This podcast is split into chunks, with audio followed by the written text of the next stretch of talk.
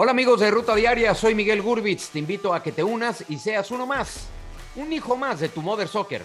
Mother Soccer, podcast exclusivo de Footbox. Esto es Footbox Today. ¿Qué tal, Footboxers? Hoy miércoles 29 de junio te contamos las noticias que debes de saber. Grupo Orlegui con equipo en España. Como te lo habíamos mencionado en Footbox Today hace unos días, el Real Sporting de Gijón, equipo de la Segunda División de España, dio a conocer que el grupo mexicano, encabezado por Alejandro Irarragorri, compró, según la prensa española, el 73% de las acciones del equipo por 40 millones de euros. ¿Por qué decidió comprar al Sporting?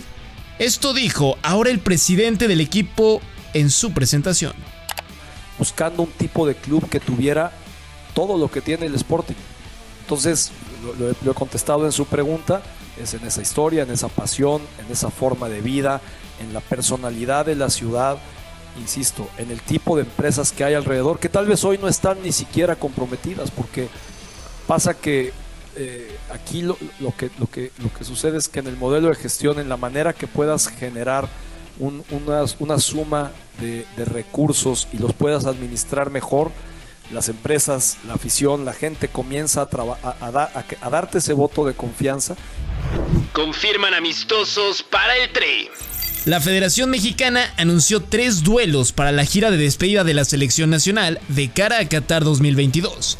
Enfrentará al cuadro de Perú el 24 de septiembre en el legendario Rose Bowl de Pasadena, el 27 de septiembre a Colombia en el Levi's Stadium de Santa Clara, y finalmente viajará a España para enfrentarse a Suecia el 16 de noviembre en el Estadio Montilivi de Girona, en Cataluña.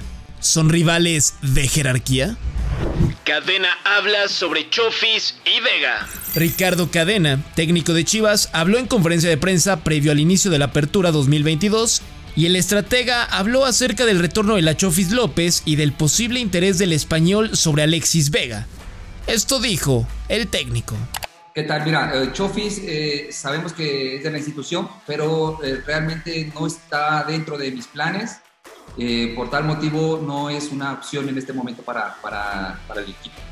A Alexis, voy a hablar propiamente, lo siento súper integrado, comprometido. Hoy más que nunca está en, en, en una posición donde eh, está muy motivado de saber que es un año mundialista, de ser un, un, una opción para, para nuestra selección y está con todo el entusiasmo de arrancar un torneo. En ese sentido lo veo mucho, muy motivado, ¿no? Otero y Reyes entrenan por separado. Las Águilas siguen entrenando de cara al arranque del torneo. Jürgen Damm y Néstor Araujo, los más recientes fichajes, ya están integrados con el equipo a la espera del cabecita Rodríguez. Sin embargo, Juan Otero y Salvador Reyes entrenan por separado. El colombiano no entra en planes y Reyes viene recuperándose de un desgarre. Rafa Márquez vuelve a Can Barça. Uno de los ídolos del Barça de la era Rijkaard y Guardiola, Rafita Márquez, regresa a Barcelona para ser técnico del segundo equipo, del Barça B. El Kaiser tomará el puesto de Sergi Barjuan. Y recordemos que la temporada pasada, el cuadro blaugrana terminó en la novena posición del campeonato con 57 unidades. ¿Cómo le irá a Rafa Márquez en esta nueva era? De Jong cerca de ser Red Devil. Parece que al fin se terminará una de las novelas del mercado de fichajes en Europa más sonadas.